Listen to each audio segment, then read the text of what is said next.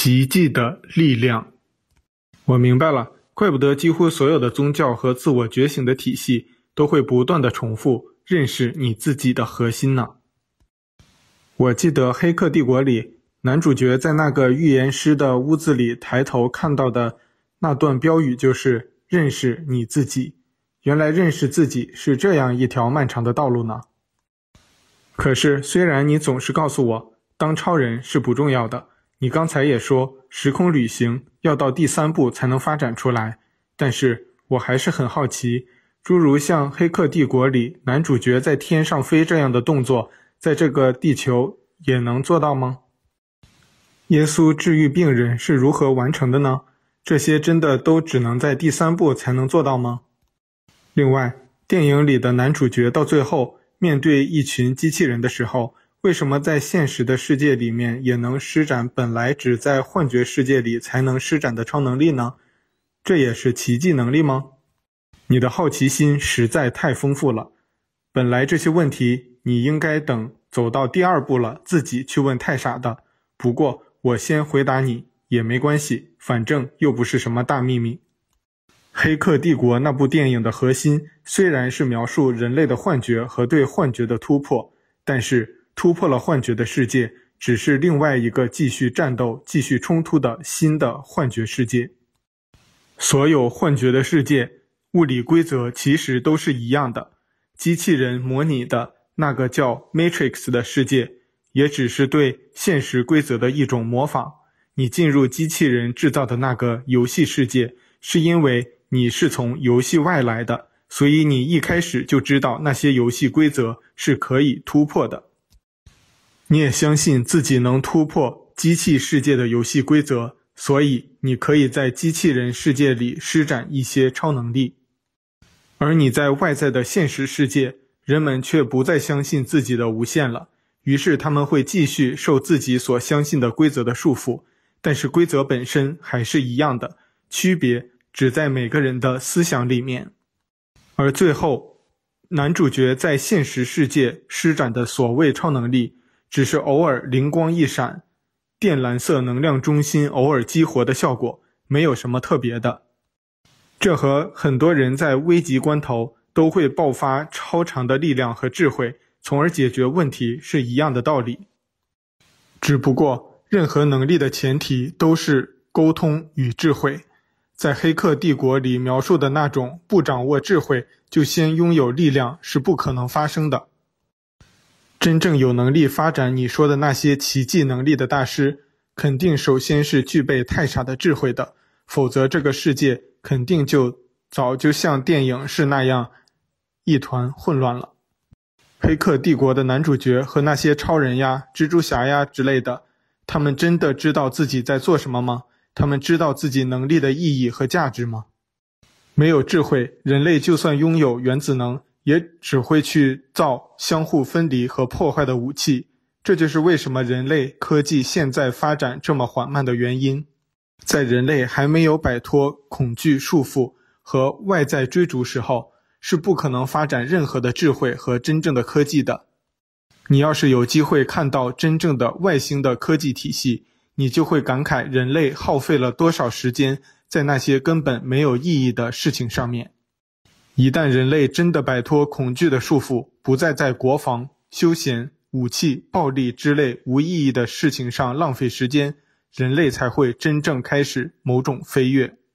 确实，人在天上飞、耶稣治愈疾病之类的事情都没有什么难度，重力和空间都是思维创造的产物。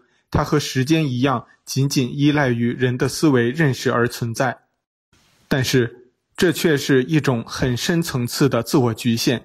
要突破它和看清分离和追逐没有任何意义的过程也是一样的，只是一个你多大程度接纳自己无限性的过程。这就是为什么《黑客帝国》在 Matrix 里面人人都能在大楼之间跳来跳去一样。因为你知道重力其实只是一个规律而已，你每一次跳跃，这本质只是一个更深入的对自我的无限性的接纳的认知过程而已。只不过要真的飞起来，要太傻的第二步中后期才能有机会做到。诸如耶稣在水上走，其实这个事情也是一种飞行前期的小技巧锻炼而已，和从一栋楼跳到另一栋楼其实是一样的道理。不过，与在这个世界飞起来相比，耶稣治愈疾病是更高难度的奇迹。历史关于耶稣的故事都没有记载耶稣给人治病，一百次有九十九次都是失败的事情。其实原因很简单。疾病是每个人自己制造的，不可能被任何别人治愈，不管是上帝、大师还是医生。耶稣给人治病，其实只是给每个自己囚禁自己的人一个自己走出监狱的机会。那少数的几个治好了的人，其实也是在耶稣的帮助下自己治愈自己的。那是不是说，其实耶稣没有施展什么奇迹？是那个瘫痪了三十八年的人在耶稣的奇迹下站起来，那其实是他自己的奇迹，是吗？奇迹是不分彼此的，每个人都是奇迹，只是有的人知道并承认自己是奇迹，绝大部分人并不相信自己是奇迹。奇迹的老师的功能只是不断地提醒每个人，他们自己就是奇迹。既然每个人的每一刻的经历都是奇迹。那么疾病也是奇迹，它也是太傻给的肉丸，而且是大号的肉丸。只有当你认清疾病的奇迹的真面目的时候，你才会接到太傻的肉丸。可惜的是，疾病是这个世界人们的一种深深的恐惧，大部分人并不愿意去接受太傻的这个肉丸，他们在恐惧中拒绝了太傻的奇迹。你看，人们每年花在医疗和健康追逐上的费用。你就会知道，这几乎是人们在这个世界最深的一种恐惧，甚至比死亡还要深入。对大多数人来说，死亡是无可避免的，而疾病之类的健康问题却是自己可以努力的。于是，吃什么更健康，喝什么能防止疾病，到底找什么样的医疗机构才能保证更好的健康状态，几乎是每个人的追逐。但是治愈疾病不需要耶稣，不需要太傻，更不需要什么奇迹。你根本就没有病，为何要治病呢？如果有人能理解这句话，他就应该明白，他根本不必在医疗和健康上浪费一分钱。相反，他在追逐医疗和健康上花的每一分钱、每一刻的忧虑，都是他自己给自己制造的幻觉中的疾病而已。其实每个人都只是心里有病。自己觉得自己病了，在梦境里又自己给自己做了一个噩梦。真实的你是根本不可能生病的。我们在之前的谈话谈到过，愤怒的情绪是制造癌症的源头。人类如果要自我毁灭，肯定是用疾病先毁灭自己。我们之前也谈过分离的丝线和分离的情绪制造疾病的过程。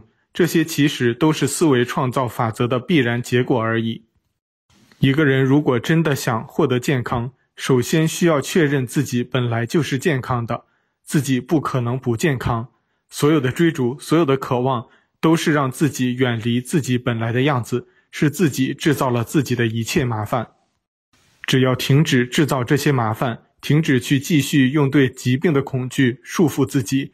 停止在各种分离的追逐中浪费自己的生命力，疾病本身也会自己消失。所以，耶稣施展的奇迹是无法治愈任何人的，每个人只会被自己治愈。每一次耶稣治病，他做的只是不断地提醒那个病入膏肓的人：“你没有病，你已经康复了，你现在就可以站起来。”但是，就和我在这本书里说了多少类似的话都不会有人听到一样，能真正因为耶稣所表达的真相站起来的人少之又少。不过，就和至少这本书一样，一百个人里至少还能感化一两个肯用耳朵听、肯用眼睛看的人一样，耶稣也是能治好一两个的。你可以称之为奇迹，但是我还是会说，你就是奇迹。你一直是奇迹，你不可能不是奇迹。我理解了，奇迹课程上也说过，所有的疾病都是心理的疾病，所以只能通过心理治疗来完成。那是不是说，即使我们生病了，也应该去反思自己为什么生病，到底是什么分离的因素造就了疾病，而不应该去着急吃药，是吗？求医吃药治病都没有错，它们本质只是意识锻炼的那些工具中的类比锻炼的一个变形，都只是自我说服的工具。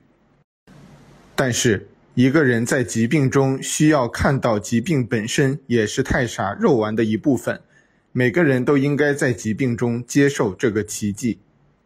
疾病和其他的生活挫折一样，核心是一个人要认识，不是外在的任何事物导致他生病，也不是外在任何事物可以治愈他，是自己制造了这一切。也只有通过内在的过程，接受疾病对自己的教育意义。真正像接受挫折和痛苦一样接受疾病，你才能真正收到太傻的肉丸。如果你在疾病中恐惧、忧虑、去对抗、批判别人制造了你的疾病，你最后的结果肯定是会陷入更多的疾病和更大的麻烦。我理解了，处理疾病和处理什么生活波折、情感痛苦的途径是一样的，理解一切，接受一切。于是你就会慢慢的从中学习和体验。当你真正的学到一个经验内在的价值的时候，你也不用再去重复这些课程了。就好像我接受了我感情挫折的意义，所以我也因此不会再经受一样的问题。疾病也是一样的，对吗？是的，我们从第三次谈话就开始描述如何理解一切，接受一切，从各个角度描述如何理解，如何接受。但是这句话的终极的目标是理解自己，接受自己，这就是太傻的奇迹了。我明白了，有个问题，以前我问过一次，那时你没回答我，是不是耶稣、佛陀都是第三部的大师？现在可以告诉我答案了吧？耶稣和佛陀都是流浪者，大部分流浪者都是来自智慧与爱平衡的第六层世界。在那里，每个人都是第三部的大师，但是选择流浪而经历遗忘之后，在第三层世界，每个流浪者都要一样的努力记起自己，并且重新一步步走上太傻的道路。耶稣和佛陀是两个提前忆起自己身份，并以带领这个世界走出黑暗为目标的太傻的老师。也正是因为他们选择了教导世界的道路。所以他们没有选择继续走向太傻第三步。耶稣和佛陀都在他们有限的生活历程中走到了太傻第二步的中后期，但是他们中有一位是特殊的流浪者，他们并不是来自第五或者第六层世界，而是来自第七层太傻合一的世界，这是流浪者中非常少见的情况。这个问题我们之所以放到现在才谈。是因为它很容易引起误解。大脑病毒最喜欢的就是在比较高低中制造矛盾。第三部的大师并不比第二部的大师更高级或者拥有更强的能力，那只是一条比第二部更狭窄的道路而已。在地球这个环境突破第三步也并不是一个最佳效率的选择。太傻的第二步会有很多不同的方向。只有极少数人会真的以第三步的突破作为自己的方向，而类似耶稣和佛陀那样通过教育世界来传播爱与光的第二部大师其实不少，只是在那些时代里讯息不发达，很多大师的故事和教导的智慧都在时间的流逝中被遗忘了。和耶稣、佛陀一样，这个世界很多的第二部大师，他们其实都完全有机会走到太傻第三步。但是他们在各自的生命历程中，都将大部分的精力投入到爱和智慧的传播中。他们有很多的弟子，四处旅行，在各地传播各种教导，所以他们都没有太多的机会工作和发展自己靛蓝色能量中心。这个能量中心的完全开启需要很长时间专注的锻炼。一般一个走在太傻第二步的大师，至少要专注地工作于这个中心几十年，才有很小的机会能走到太傻第三步。第三步大师最典型的标志就是不再受死亡的束缚。注意，不是死而复生，而是他已经完全超越了形体的限制，直接可以以光的形式存在于这个世界。你可以在一些太傻第二部大师留下的回忆录中看到这些第三部大师光辉的身影。例如，有一本叫做《一个瑜伽行者的自传》的书中描述的那位叫做巴巴吉的大师，就是印度现在的几位第三部大师之一。他从几百年前直至今天仍活跃在喜马拉雅山一带。所以，第三部大师几乎都是不为人知的。这个世界却有不少第三部大师留下的教导和遗迹，有的还是非常宏伟的，比如你看到的大金字塔。这是帮助人类觉醒的一个伟大的建筑，只不过这个工作并没有实现设计它时候的价值，仍旧被人类扭曲误用了。你看，其实就算是第三部大师，也不是像很多电影里面想象的那样无所不知、无所不能。他们的工作同样被人类的无知和恐惧所限制着。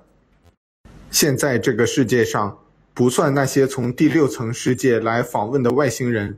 在地球上，自我觉醒到第三部的大师确实很少，最近几千年加起来也不到一百个。这些人大部分都在深山老林或者某个寺庙深处的小屋里，人们基本不会有机会知道他们的名字。但是你要特别想找一个，其实也不是多难的事情。问你自己内在的太傻，让他给你安排一个就是了。既然他对宇宙万物无所不知。如果你真的需要一个第三部的大师做你的老师，你自然会找到。我在地球上偶然到也遇到过一个第三部的大师，在美国圣地亚哥的海洋公园，我遇到一头鲸鱼，他就是一个第三部大师。我和他随便聊了十分钟。你要是现在去，估计那头鲸鱼还在那里。我问他为什么要待在一个玻璃笼子里，而不去海洋自由畅游呢？他要是想走，估计也就是一起鲸鱼失踪的新闻罢了。他说：“这里其实和其他地方没有区别，反正也是每天冥想，在哪里都是一样的。这个地方肯定比一些第三部大师待的喜马拉雅山的山洞要强。待在这里还有个特别的好处，就是可以从玻璃墙上像看电视一样的看这个世界的男男女女。”从而读取这些参观者的思维和过去的经历，他可以更深入地理解人类的分离的幻觉和挑战，这也是一种锻炼模式。在大海里遇到一个人可不是那么容易的事情。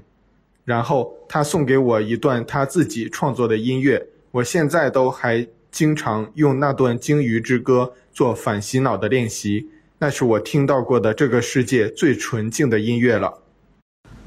不过，现在地球这个第三层的世界中，大部分鲸鱼、海豚都比人类灵性进化得很多。估计未来毕业去地球的第四层世界的人和海豚、鲸鱼的数量总数是差不多的。好吧，连鲸鱼和海豚都超过人类了，看来人类真的太落后了。那你能给我某个指标性质的东西，让我知道我在爱的道路上进展到什么程度了呢？还有，我怎么知道现在自己的觉醒到底是多少分？是一百分的六十分，还是二十分了呢？虽然我知道这是层次，但是理解自己的道路的框架和自己的位置，应该是对学习有好处的吧？就好像每一次学习都要有学习大纲一样。是的，学习大纲和每阶段的自我测试都是对爱的道路有帮助的指南针。只是你不要执着于快慢长短即可。你会有很多的测试模式和觉醒指标分数，每个分数体系都会有一些小的分数，就好像你每次自我测试的分项得分一样，而且每一个体系都是相互印证的。比如我和你说的灵魂灵光中各个能量中心的平衡和明亮程度，你现在。绿色已经完全打开，但是还没有达到最高的完整的亮度，形状也只是刚开始结晶的阶段。完全的结晶会成为一个莲花样式的图样。你的黄色中心和橙色中心分别都有一些不平衡，受外在环境和情绪的波动影响比较大。你要更专注地平衡从社会和个人情感方面的波动。你每一次在与外在交流互动中的情绪波动，哪怕是最微小的好恶感觉，都在造成你橙色和黄色中心的扭曲。它们都是你要平衡的元素。比如走在大街上，看到路上各种各样的汽车，你会下意识地分辨这个牌子高级，那个牌子不怎么样，这个车贵。那个车便宜等等，这些思维都会造成你黄色中心的扭曲。只有你达到黄色和橙色中心的稳定的平衡，你才能更有效的发展绿色和蓝色中心。现在你的蓝色中心偶尔的闪亮，一般都是在你在内在的平静中接到某种来自太傻的启示的时候，但是这些时候并不多，你的靛蓝色中心还是关闭的状态。就是你现在自我测试的成绩。在未来，你打开自己内在的眼睛，就可以更清楚地在每一个环境观察自己各个能量中心的细微波动。你也可以知道自己的觉醒道路的分数。红色中心和紫罗兰中心是稳定的，紫罗兰中心是你的总分。某个阶段一般都是不变的，它会随着你的觉醒的深度缓慢地变化。当然，还有其他的指标，例如你服务他人和服务自我的意识的比率。如果你服务他人的比率超过百分之五十，或者服务自我的超过百分之九十五，就可以向第四层世界毕业了。但是这个比率并不精确，因为到底什么是服务自我和服务他人，大多数人都是模糊不清的。另一个指标是你每天能保持某种当下的觉醒的时间的长度。注意，睡眠也是一种当下的觉醒的状态。